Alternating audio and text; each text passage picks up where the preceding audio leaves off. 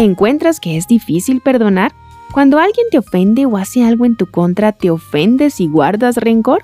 ¿O perdonas fácilmente una ofensa? Este es un mensaje de Lisa Bishop para The Christian Working Woman en español. Y hemos hablado esta semana de los cinco hábitos del amor y el hábito de hoy es brindar perdón. La Biblia tiene mucho para decir acerca del perdón y de cuál debe ser la postura de nuestro corazón como seguidores de Jesús. Efesios 4.2 dice, más bien, sean bondadosos y compasivos unos con otros, y perdónense mutuamente, así como Dios los perdonó a ustedes en Cristo. Y Colosenses 3:13 dice, de modo que se toleren unos a otros y se perdonen si alguno tiene queja contra otro. Así como el Señor los perdonó, perdonen también ustedes. Nota las últimas palabras de estos dos versículos. Perdonen así como el Señor, así como Dios en Cristo los perdonó a ustedes. Jesús es nuestro ejemplo a seguir. Jesús es amor y Jesús perdona y como sus seguidores seguimos su ejemplo.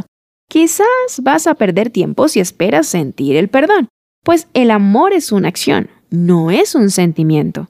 En el Evangelio de Mateo encontramos que Pedro se acercó a Jesús y le preguntó, Señor, ¿cuántas veces tengo que perdonar a mi hermano o hermana que peca contra mí?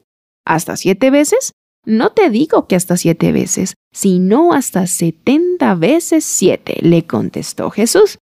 ¡Wow! Eso es mucho pedir. Dice el teólogo Henry Nowen, perdón es el nombre del amor. Practícalo entre las personas que poco saben amar.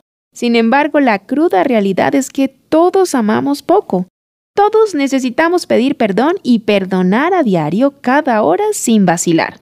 Colosenses 3 del 12 al 14 nos recuerda.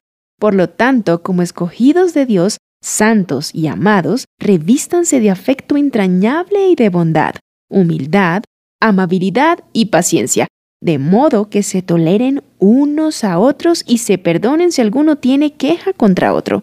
Así como el Señor los perdonó, perdonen también ustedes. Por encima de todo, vístanse de amor, que es el vínculo perfecto. Escucha, la marca de una verdadera madurez es el amor. Cuando andamos en amor, perdonamos. Sabemos que estamos madurando en nuestra fe cuando perdonamos.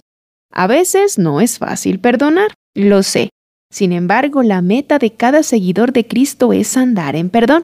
¿Te está llamando Jesús a perdonar a alguien? Pídele soltar el dolor, la amargura o el resentimiento de tu corazón y ayuda para rendirte al proceso del perdón. Acompáñame mañana para concluir los cinco hábitos del amor.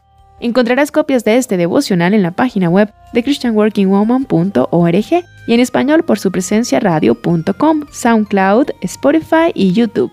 Gracias por escucharnos. Les habló Cindy Villabón.